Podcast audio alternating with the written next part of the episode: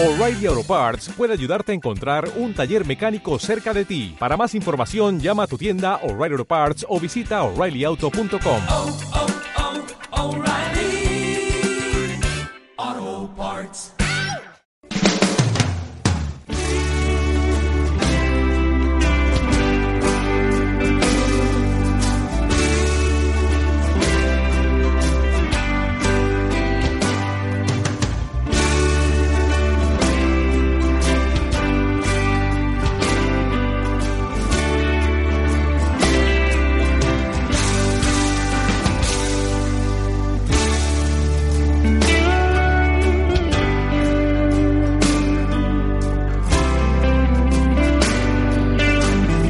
Comienza El Pozo de Sicar, dirigido por el padre Raúl Muelas.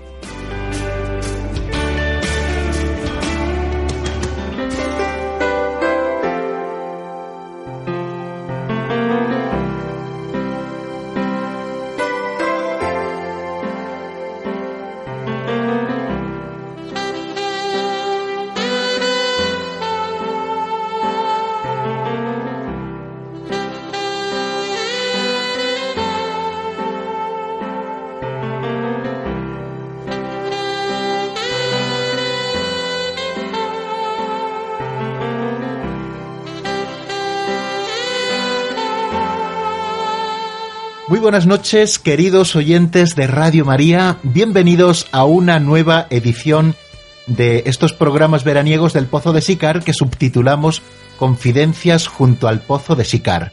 Nos sentamos en esta gran mesa camilla que es Radio María, cada uno desde su lugar, y juntos compartimos las confidencias y el testimonio de la persona que se sienta con nosotros.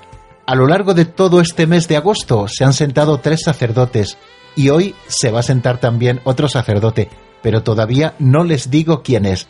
Espero que estén a gusto, que hayan pasado buena semana y que disfruten de este tiempo de radio que la Virgen nos regala en su radio, en Radio María, la radio de la Virgen, la fuerza de la esperanza.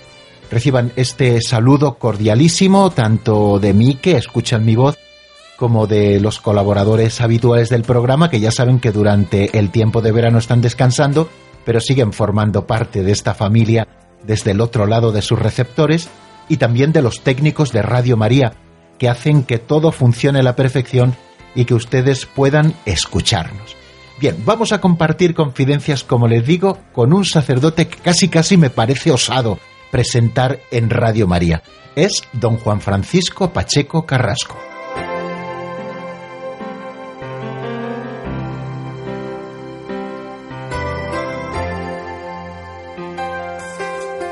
Don Juan Francisco Pacheco Carrasco es actualmente el párroco de la parroquia de Santa Marina del pueblo toledano de Magán.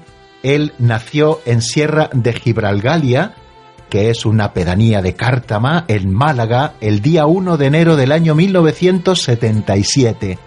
Estudió los estudios primeros en su pueblo y en el año 1994 eh, marchó al Seminario Menor de Santa María de Altagracia en Mora de Toledo.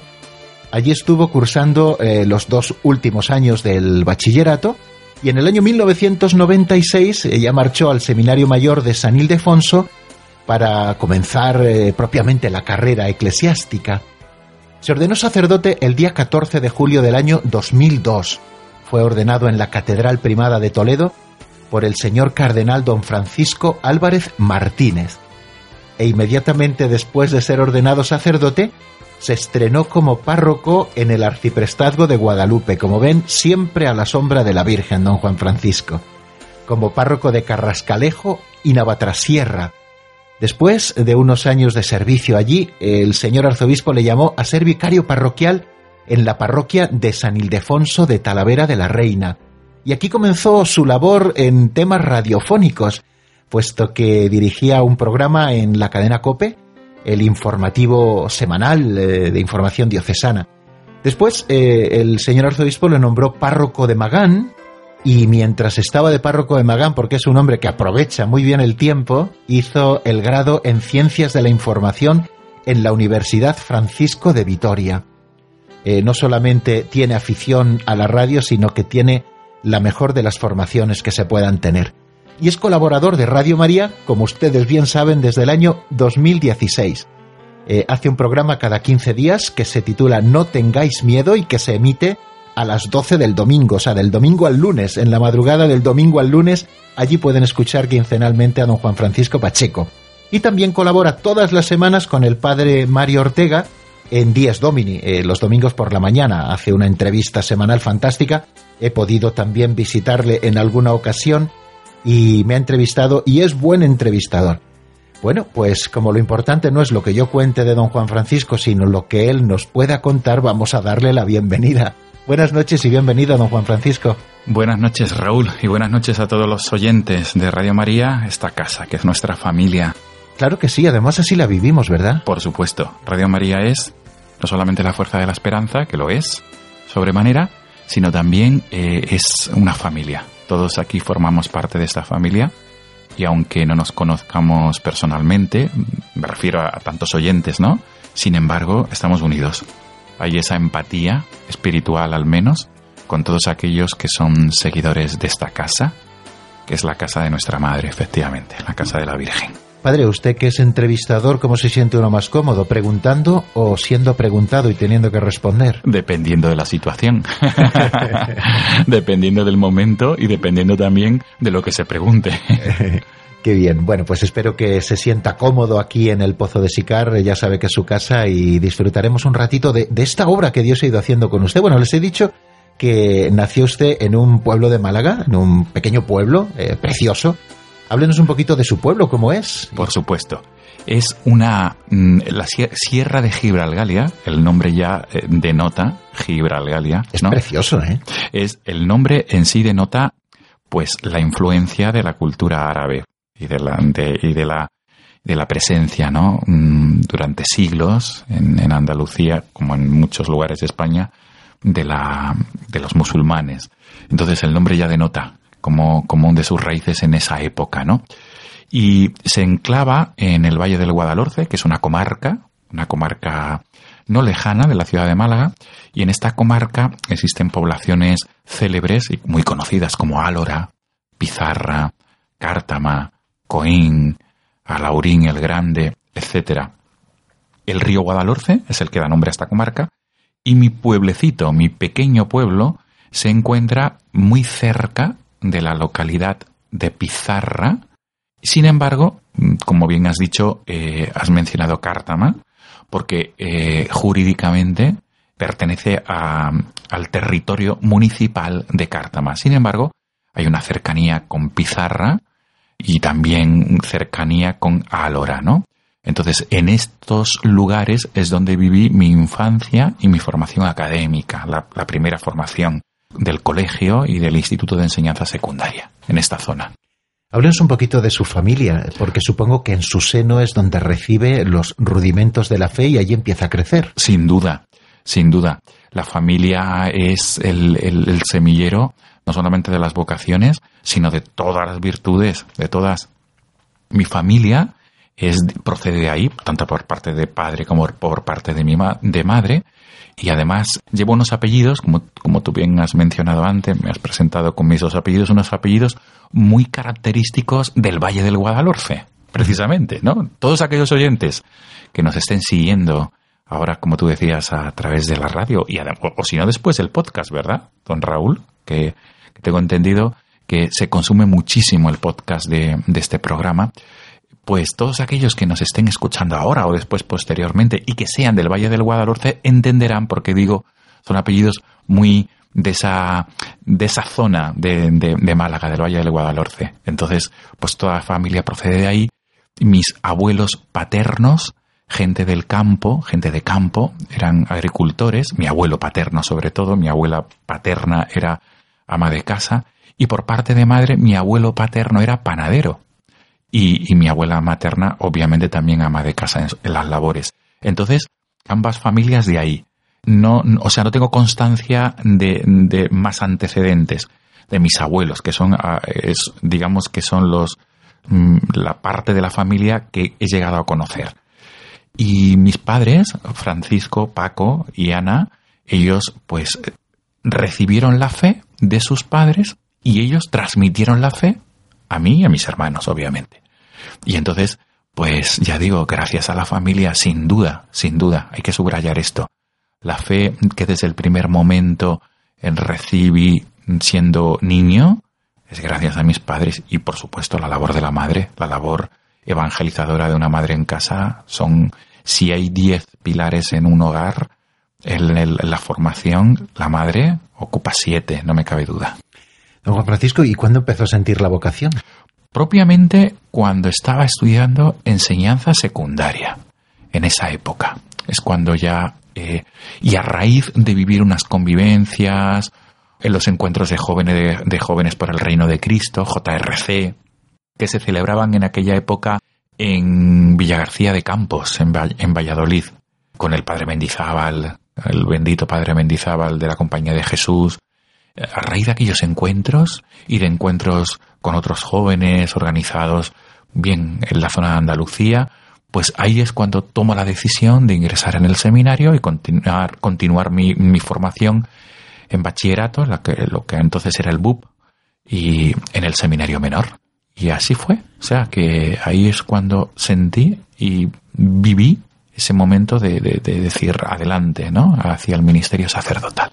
Muchos de nuestros oyentes, eh, bueno, ya sabrán que compartimos fraternidad sacerdotal porque ambos somos sacerdotes. Por supuesto. Pero también compartimos eh, un camino muy parecido porque yo también comencé en el Seminario Menor de Santa María de Altagracia, el Mora, que fuimos de aquellos privilegiados que tuvimos la dicha de poder vivir en ese seminario del corazón de Jesús, ¿verdad? Por supuesto, es por supuesto, una localidad toledana que tuvo y mantiene esa casa que es el seminario menor Santa María de Altagracia.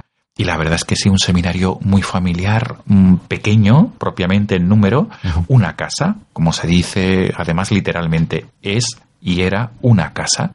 Y ahí convivimos, ahí nos formábamos asistiendo a clases al, Instituto de Enseñanza Secundaria de Mora y ahí nos preparábamos para luego acceder al seminario mayor, a los estudios superiores en teología. Por, ¿por qué fue ir allí? Porque conocí a otros seminaristas eh, en estos encuentros de, jóvenes por el reino de Cristo. Conocí a otros seminaristas que, que eran alumnos de allí, de estos encuentros, no solamente a nivel nacional, sino también a nivel de Andalucía, etcétera, y me hablaban, y entonces, a raíz de esto, de conocer a otros compañeros, pues me pareció bien, me encandilé con este seminario y en el que estuve muy a gusto, desde luego.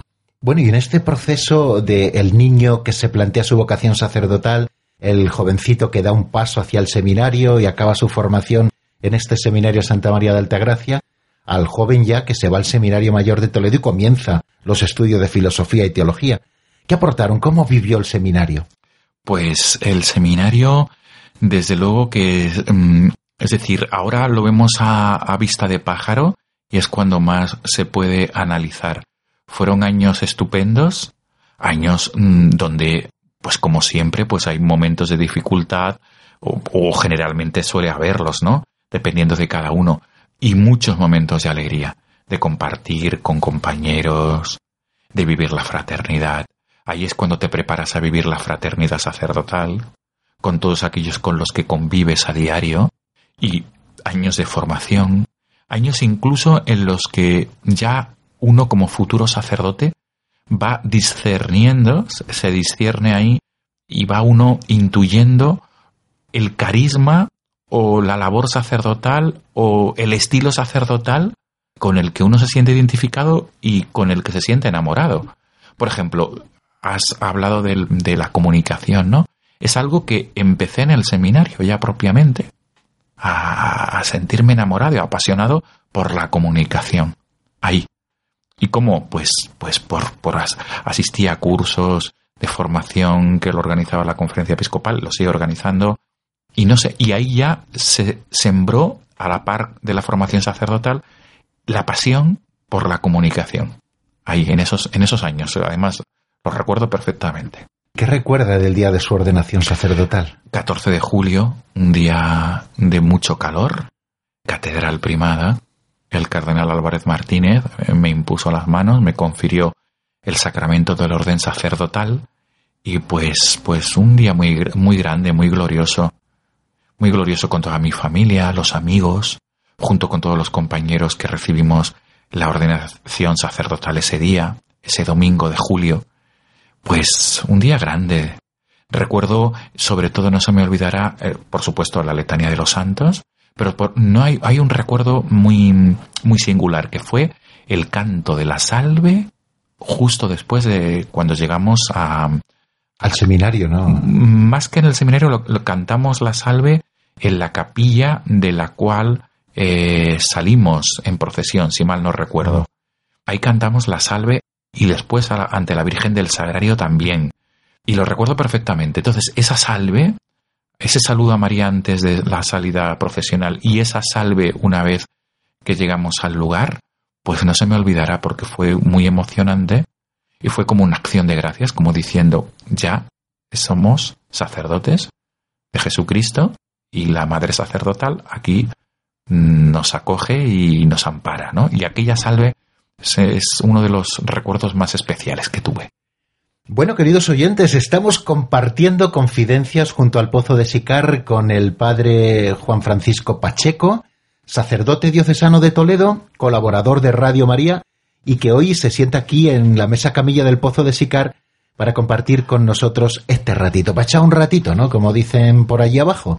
Bueno, pues estamos echando un ratito con él fantástico, conociéndole un poquito más, conociendo su vocación, cómo el Señor le ha ido trayendo ¿no? hacia el sacerdocio, y dentro del sacerdocio también le ha llamado una vocación peculiar, que es la de comunicar el Evangelio a través de estos medios eh, de masas, ¿no? que llamamos los más media, y también con los nuevos medios, porque él es el director de la página web del Arzobispado de Toledo. Pero bueno, ya nos hablará luego de ello.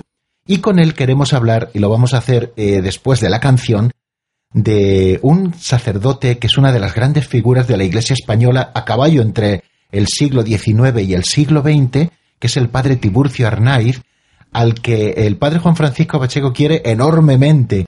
El padre Arnaiz va a ser beatificado en breve. Bueno, pues conoceremos muchas más cosas de él, pero eso será después de la canción. Eh, ahora vamos a escuchar la propuesta que nos hace Ana López Ríos, como cada semana, que es un tema de Joe Melendrez, eh, que canta con Rob Galea y que se titula Allight. Pues vamos a escucharlo.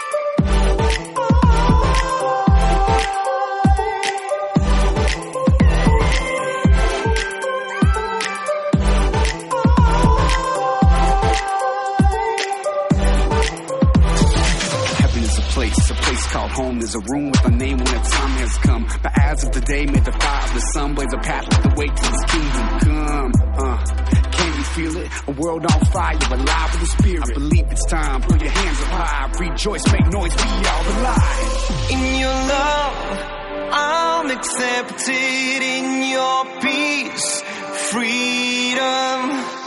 Now.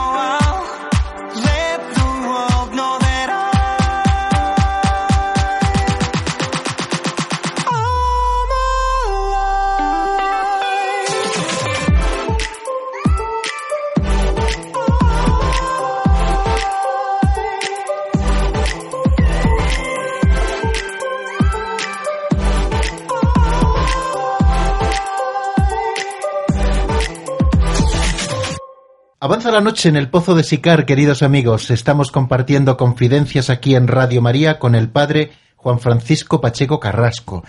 Eh, y lo prometido es deuda. Le íbamos a preguntar por el padre Arnaiz. Seguramente muchos de ustedes ya lo sepan. Y no sé si podemos adelantar que algunos especiales va a haber en Radio María para conocer mucho más la figura del padre Tiburcio Arnaiz, que creo que nos va a llevar usted eh, tenido información privilegiada y se lo avanzamos a nuestros oyentes. Cuéntenos, eh, ¿quién fue el padre Tiburcio Arnaiz? Bien, pues lo primero de todo, el padre Tiburcio Arnaiz, lo primero de todo, va a ser beatificado en la ciudad de Málaga el próximo sábado 20 de octubre.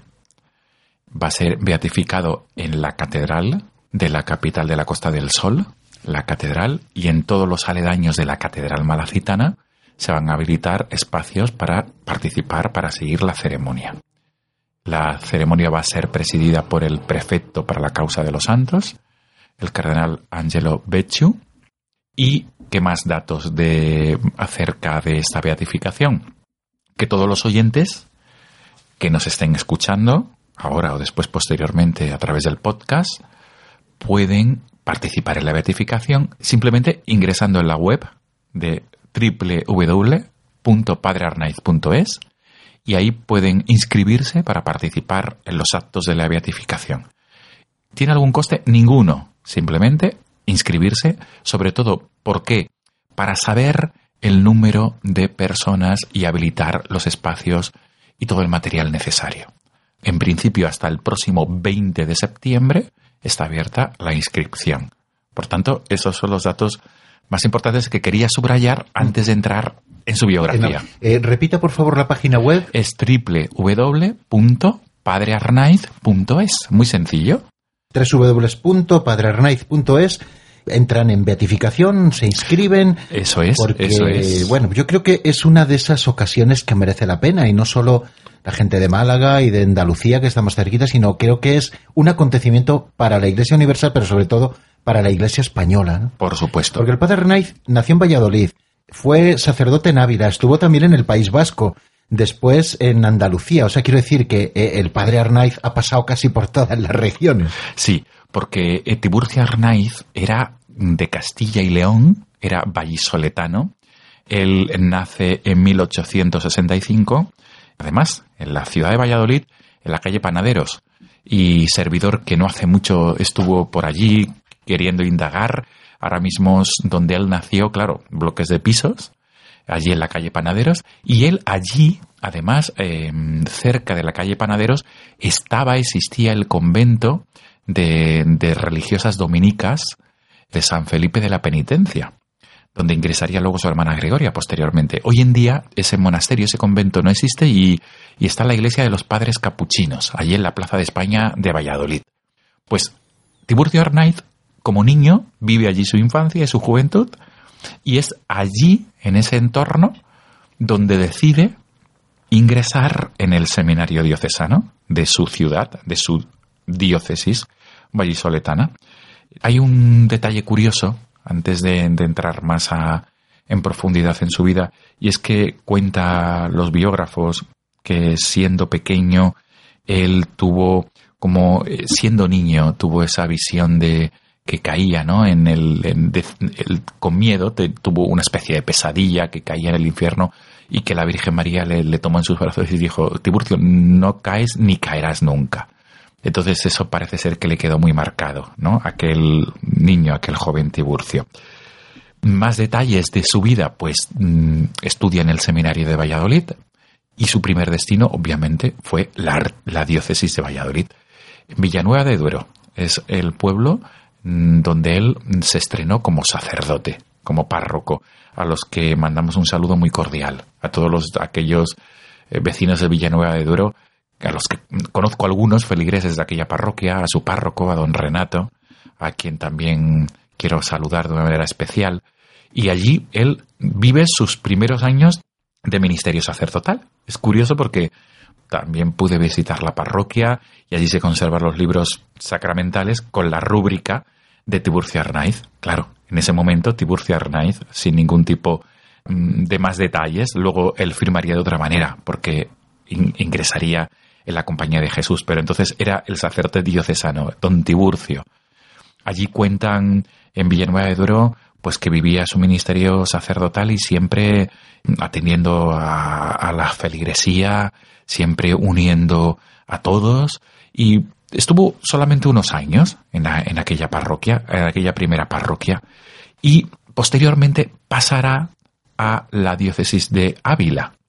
¿Por qué esto? Porque entonces existían las oposiciones a parroquias y le aconsejan Tiburcio, pues, ¿por qué no te preparas para mm, cambiar de parroquia? Y entonces ya su madre todavía vivía, estaba viviendo con su madre y su hermana, porque él de pequeño perdió a su padre y su madre y su hermana iban con él.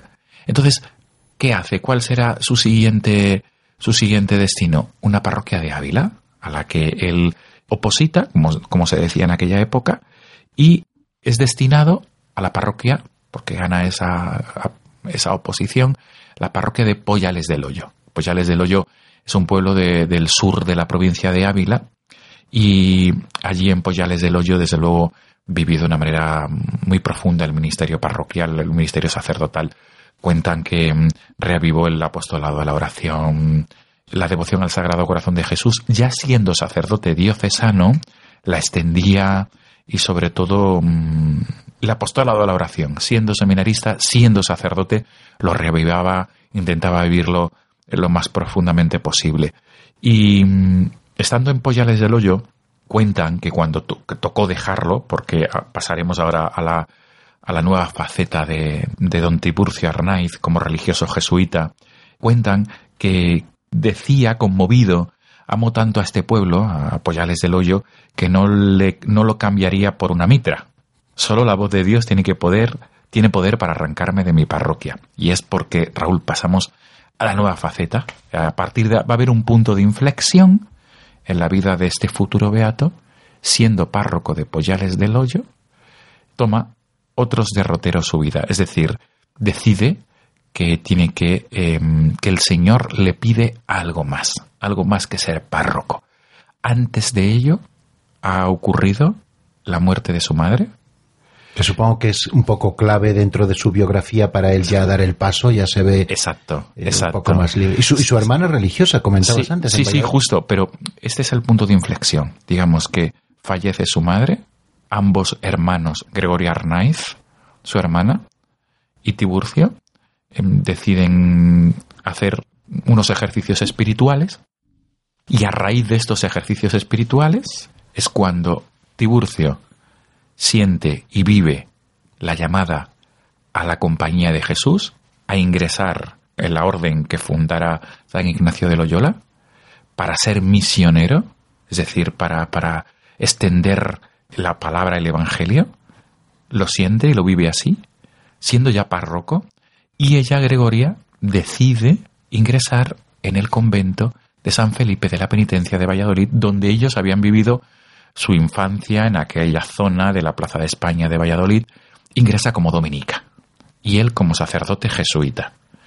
Entonces hay un punto de inflexión que es inexorable en su vida, que es la llamada a una santidad y a un camino de santidad específico, porque ya Tiburcio vivía su ministerio sacerdotal y ella propiamente colaborando con su hermano en las tareas de, de la parroquia, pero viven y de una manera muy especialísima esa llamada y cuentan además sus biógrafos, el padre Vicente Luque, al que mandamos también un cordialísimo saludo, porque es, eh, ha sido durante todos estos años el vicepostulador de la causa, el gran impulsor de la causa de beatificación junto con el patronato que existe en la diócesis de Málaga, se llama así, patronato del padre Arnaiz.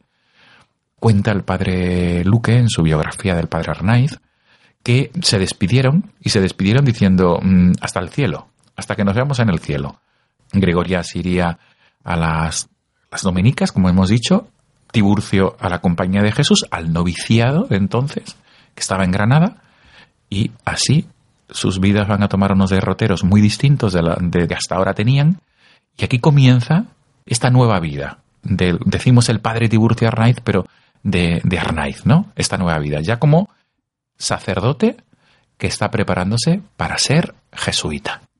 Tendrá que desplazarse hasta Granada y en el año 1902 ingresa en el noviciado de la Compañía de Jesús. Tenía 37 años. 37 años cuando él decide ingresar en el noviciado de la ciudad andaluza de Granada y allí comienza.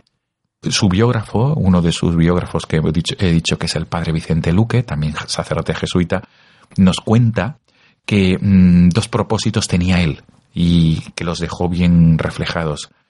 Uno era no pedir nunca nada y contentarme con lo que me den. Y otro de ellos, nunca me negaré a ningún trabajo, bajo ningún pretexto. Estos dos propósitos le sirvió al futuro beato para vivir en plenitud y en obediencia y en humildad y en santidad ese tiempo de formación de noviciado como, como futuro jesuita. Y sobre todo, un detalle que nos cuentan sus, sus biógrafos, hay que también, me gustaría también subrayar que la última de las semblanzas del padre Arnaiz se ha editado precisamente en este 2018 y salió a la luz el día del Sagrado Corazón de Jesús de este 2018, el pasado mes de junio. El autor es un sacerdote que es ya tiene, tiene solera en escribir y eh, sobre santos. Me estoy refiriendo al sacerdote don Alberto José González Chávez y él ha escrito la última semblanza acerca del padre Arnaiz. Bien, pues mm, subrayan sus biógrafos que sobre todo eh, Tiburcio Arnaiz al entrar en la compañía de Jesús tenía algo que le interpelaba y era el tiempo que había perdido. Es curioso, ¿no? Decía y pensaba que había perdido mucho tiempo y que tenía que trabajar profundamente y ansiosamente por la perfección. Esa perfección a la que se sentía llamado, ¿no? Y esto es lo que le movió al padre Arnaiz durante su época de formación y después durante su época de sacerdote jesuitas, de sacerdote jesuita. Hemos ido recorriendo con don Juan Francisco Pacheco, el sacerdote que hoy nos visita en las confidencias junto al Pozo de Sicar, pues eh, los primeros compases de la vida del padre Arnaiz y ya lo tenemos jesuita y vamos luego a ver un poco toda la etapa de plenitud que podíamos llamar que está vinculada a la ciudad de Málaga y a la diócesis. Pero bueno, eh, lo haremos después de escuchar este tema musical que ya empieza a sonar y que ustedes van a disfrutar con nosotros y seguimos con don Juan Francisco Pacheco.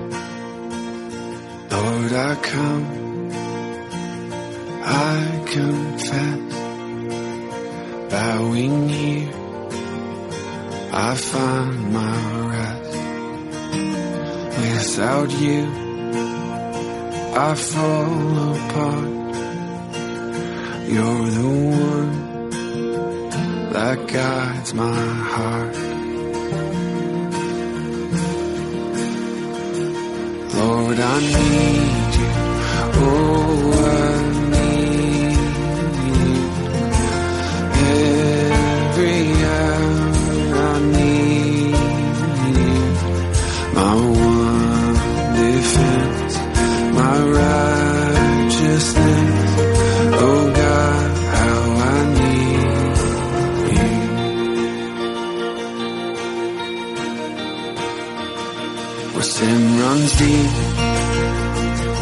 grace is more. Grace is found is where you are. Where you are, Lord, I am free. Holiness is Christ in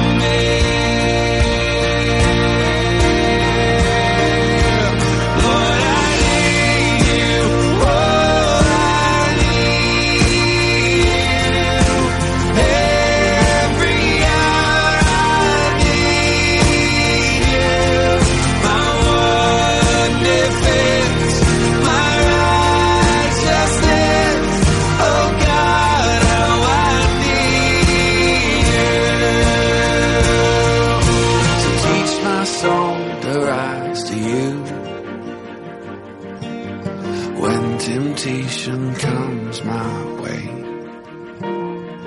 When I cannot stand, I'll fall on you.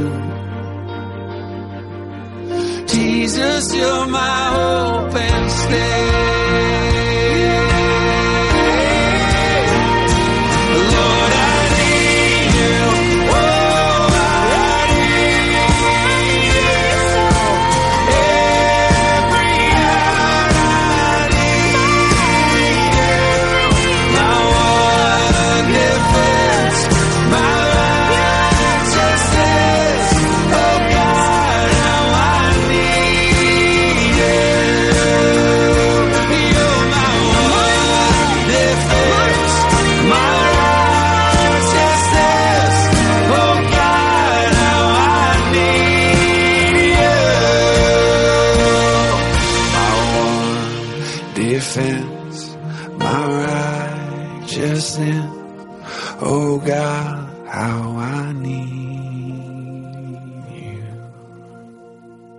Si algún oyente se ha incorporado a nuestra sintonía en estos últimos minutos, les recordamos que estamos aquí en Radio María España, escuchando El Pozo de Sicar, que servidor de ustedes es el padre Raúl Muelas y que hoy nos acompaña en estas confidencias junto al Pozo de Sicar el padre Juan Francisco Pacheco.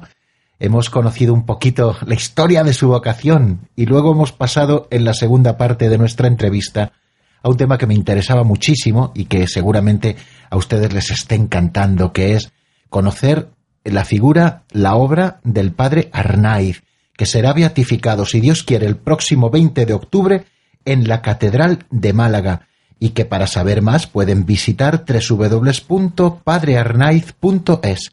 Pero vamos a seguir conociendo la figura del padre Arnaiz, sobre todo en lo que, bueno, yo he llamado un poco la plenitud de su vida, eh, que es la etapa malagueña, que es eh, también la etapa más larga y más productiva. Eh, cuéntenos cómo llega a, Málaga el padre Arnaiz y qué es lo que allí hace. Bien, nos hemos quedado antes, don Raúl, en, en su época de formación en el noviciado jesuítico de Granada. Eh, antes también mencionaba, mencionaba usted que había, había estado en el País Vasco y efectivamente tuvo que visitar Loyola para hacer la tercera aprobación.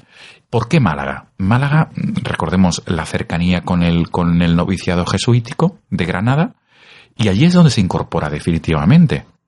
Él sirvió, es decir, tuvo ministerios, ministerios como jesuita en Canarias, en Cádiz, en Murcia también trabajó como sacerdote jesuita, pero será Málaga donde se instale y donde se quede.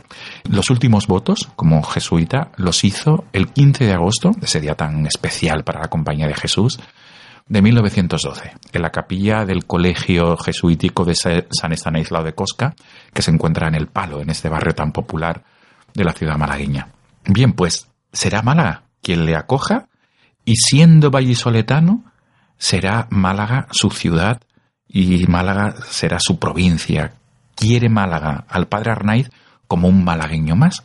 Y es curioso, sí, esto es un botón de muestra, es que eh, existe un monumento al padre Arnaiz, ya instalado e inaugurado desde, desde hace años, en, en un enclave pues neurálgico de la ciudad, porque se encuentra justo en el, en el cruce entre calle Hilera y Armengual de la Mota, que es los malagueños que nos estén escuchando sabrán perfectamente, porque digo eh, un, enclave neurálgico de la ciudad, y allí se encuentra ese monumento al padre Arnaiz realizado por suscripción popular, ¿no? Y la gente llama la atención porque siendo el padre Arnaiz una figura que aún no está beatificada, pues es curioso porque raro es el día que no encontramos flores allí, delante, uh -huh. de, su, de, delante de ese, repito, es un monumento. Sí, es sí. como un, un, acto de agradecimiento a la labor que realizó en la ciudad.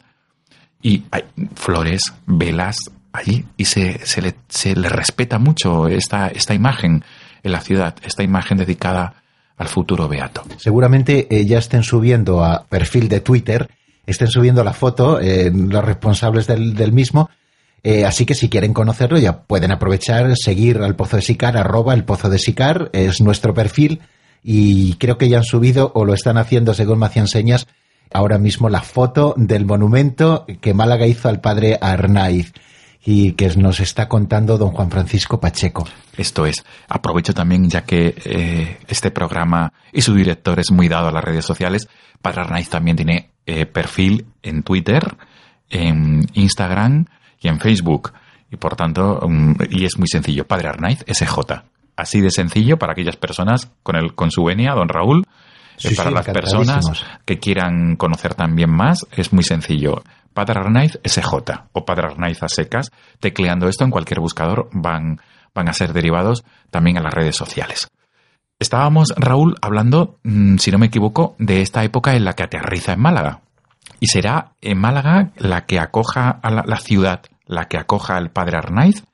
Él, desde que eh, a partir de ese año 1912, que ya se establece propiamente en Málaga, aunque tiene mm, momentos de trabajo en otros lugares de España, sin embargo, será su plenitud como sacerdote jesuita, se desarrollará en la ciudad, en la ciudad y en la provincia de Málaga. Y también en muchos pueblos de lo que hoy es la provincia de Cádiz, en toda la sierra de Grazalema, allí también llegó el padre Arnaiz, hay que, hay que subrayarlo. Esto es Cádiz, pero hasta allí llegó por la cercanía con Ronda también, hay que subrayar la cercanía de estos pueblos con la ciudad de Ronda, en la provincia de Málaga. ¿Qué va a ocurrir? Pues que el padre Arnaiz, a partir de ese momento, él dice que cuando Dios quiere una cosa, manda a las personas y los medios para hacerlo. ¿Y por qué decía esto? Porque allá donde veí, donde él advertía cualquier tipo de necesidad de formación o material de las personas con las cuales trataba, él intentaba suplir esa necesidad. Por ejemplo, estamos en, a principios del siglo XX. No olvidemos la cantidad de, población en la provincia de Málaga que eh, por la, propia característica de la provincia de Málaga, su orografía, muchos lugares era complejo que llegara la formación, la cultura. Eso es un detalle. Pero otro detalle, por ejemplo, es en la propia ciudad. En la propia ciudad existía en aquella época los corralones, así llamados. Los corralones eran como bloques, viviendas comunes y que se compartía el patio y eran como pues una especie de, de, pisos muy pequeños donde vivían familias numerosas, muchas personas. Y él visitaba esos corralones. Y llevaba a esos corralones el pan material, el pan de la cultura y la evangelización. Por tanto, una cosa que sí, que ahora mismo, porque viene, viene al caso, ¿no? Es pensar cuando el Papa Francisco nos dice que salgamos a las periferias. Cuando, Francisco nos habla de esas periferias y esa iglesia en salida, bueno, hay que recordar que antes, mucho antes, muchos santos lo han vivido, ¿verdad? Y uno de ellos es Arnaiz. Arnaiz esto lo vivió en plenitud.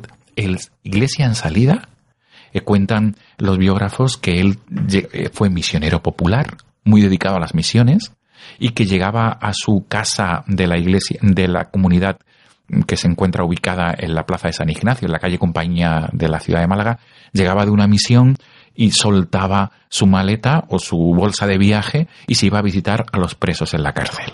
Se iba al hospital civil que entonces ya existía a, visitar a enfermos. Se iba al barrio del Perchel, en la ciudad de Málaga, este barrio que es muy popular y en aquella época con muchas necesidades.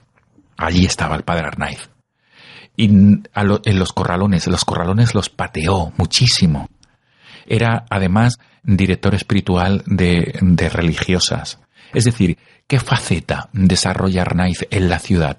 pues siempre en la ciudad y en la provincia de Málaga y en los lugares donde, donde él estuvo, hemos dicho que sobre todo provincia de Málaga y parte de la provincia de Cádiz, hay que olvidar que Algodonales tiene un gratísimo y un gran recuerdo de este, de este futuro beato. Algodonales es actualmente un pueblo de la provincia de Cádiz, diócesis de Jerez de la Frontera, y allí él también, también. Entonces, ¿en qué se caracterizaba su labor? Pues su labor se caracterizaba en que la llamada a la santidad, pero la llamada a la santidad a las religiosas y a los seglares. ¿Y cómo hacía?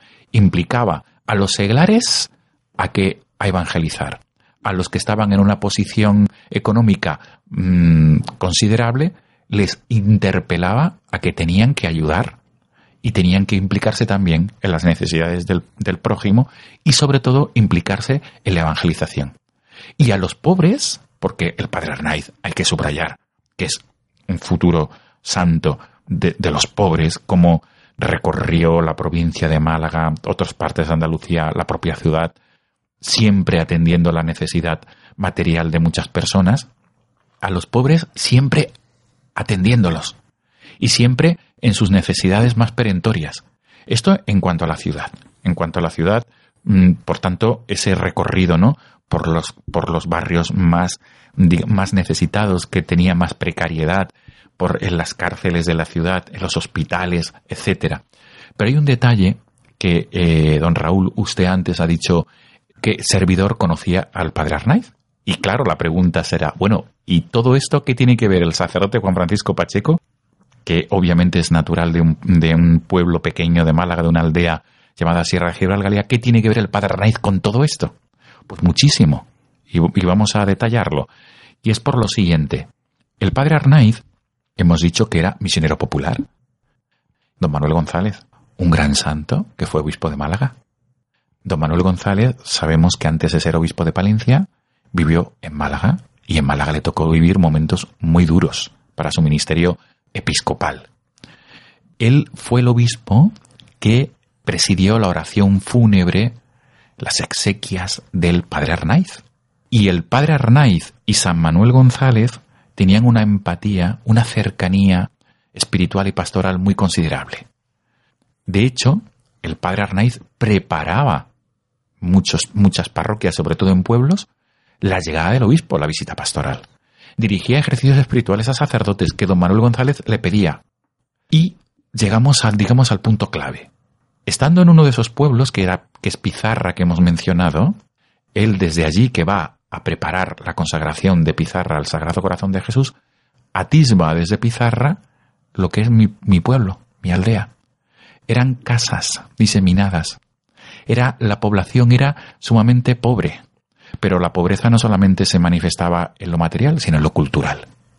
Y entonces, él dice, allí tengo que llegar. Y pregunta, pregunta al, entonces el, conde de Puerto Hermoso, que es quien le invita al padre Arnaiz a preparar la consagración al corazón de Jesús, que luego iría don Manuel González, y le, pregunta al padre Arnaiz, ¿y aquello que es? Dice, aquellos son casas, simplemente viven como animales, porque son bautizados y no vuelven al templo hasta que reciben sepultura. Su, entonces él siente esa interpelación, allí va, se encuentra, la providencia hace que una mujer asturiana, María Isabel González del Valle, se encuentre con él en Málaga y María Isabel lo toma como director espiritual y a partir de ese momento, él, en la década de los 20, de los años 20, concretamente, junto a María Isabel González del Valle, a partir de enero de 1921, es eh, a partir de ese momento cuando comienza lo que hoy es la obra de las doctrinas rurales, de la cual puedo decir que mi formación, la de mis padres, la de mis abuelos, formación cultural, se debe al padre Arnaiz y a la labor de estas misioneras, de, junto con la primera misionera, Mera Isabel González del Valle y Sarandeses, asturiana. Junto con el padre Arnaiz comienza esta labor, que se ha ido extendiendo a lo largo del tiempo y geográficamente en muchas diócesis de España han trabajado y siguen trabajando este grupo de mujeres consagradas que son las misioneras de las doctrinas rurales.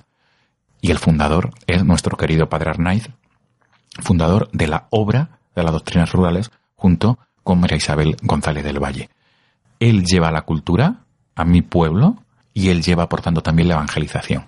Es decir, que en la Sierra de Gibralgalia no había templo, no había iglesia, y él es propiamente uno de los, además, hay, esto está documentado de una manera eh, fotográfica porque él colabora en la construcción de la iglesia, también como albañil, podemos decirlo, porque le movía, ¿no?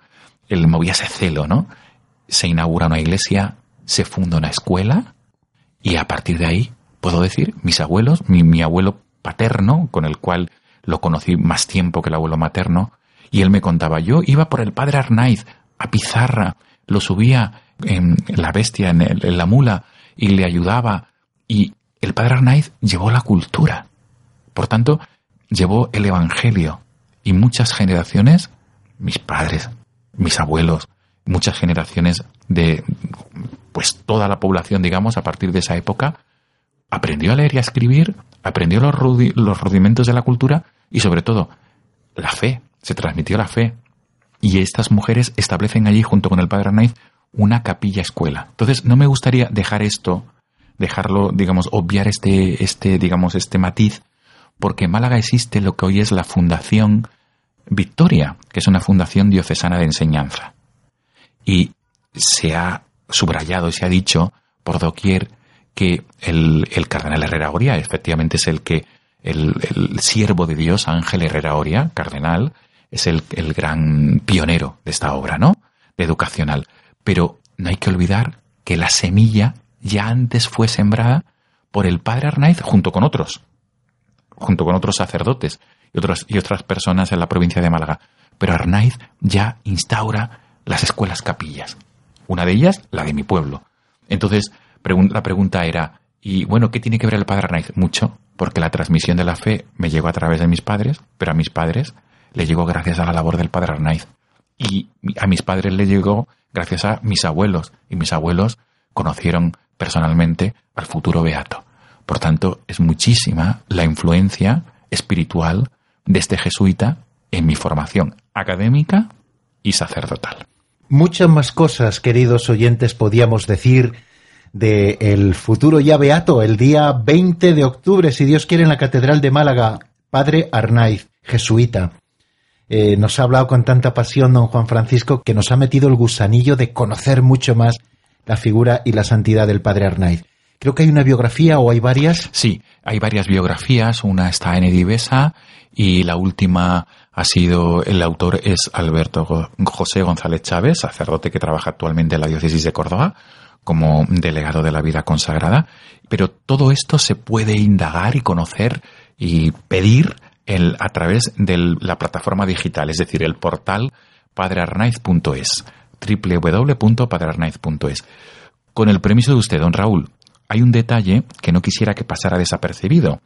Y es que eh, en 2015 se cumplió 100 años de la procesión del Sagrado Corazón de Jesús en Málaga.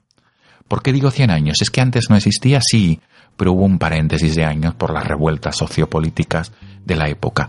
Fue el padre Arnaiz quien en 1915, con ardor y con mucha valentía, decide que la, imagen del Sagrado Corazón de Jesús tiene que procesionar por las calles de la ciudad.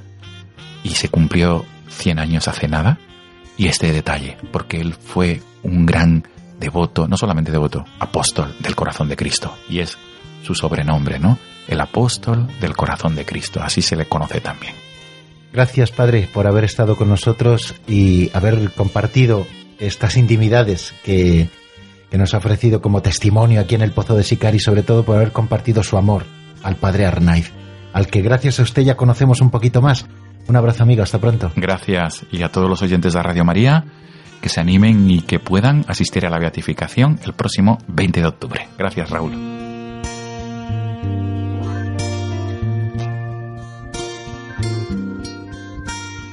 Bien, pues hasta aquí nuestro programa de hoy. No queremos terminar, ni sabemos hacerlo de otra manera, sino elevando juntos nuestra plegaria a Santa María.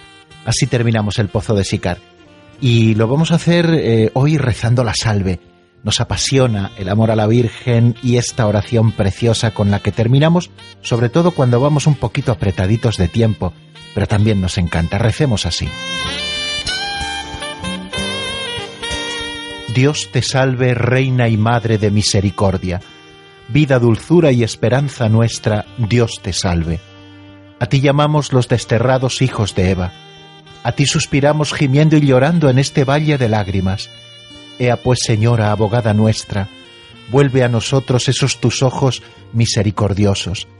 Y después de este destierro, muéstranos a Jesús, fruto bendito de tu vientre. Oh clementísima, oh piadosa, Oh dulce Virgen María, ruega por nosotros, Santa Madre de Dios, para que seamos dignos de alcanzar las promesas de nuestro Señor Jesucristo. Amén. Con la oración de la salve, amigos queridos, terminamos esta edición del Pozo de Sicar ya del día 28 de agosto del año 2018. Les deseo que pasen una semana muy feliz, muy en el Señor y dentro de siete días menos una hora, si Dios quiere y ustedes así lo tienen a bien, volvemos a encontrarnos aquí junto al brocal del Pozo de Sicar en Radio María. La bendición de Dios Todopoderoso, Padre, Hijo y Espíritu Santo, descienda sobre vosotros y permanezca para siempre. Amén. Hasta la semana que viene, si Dios quiere, amigos.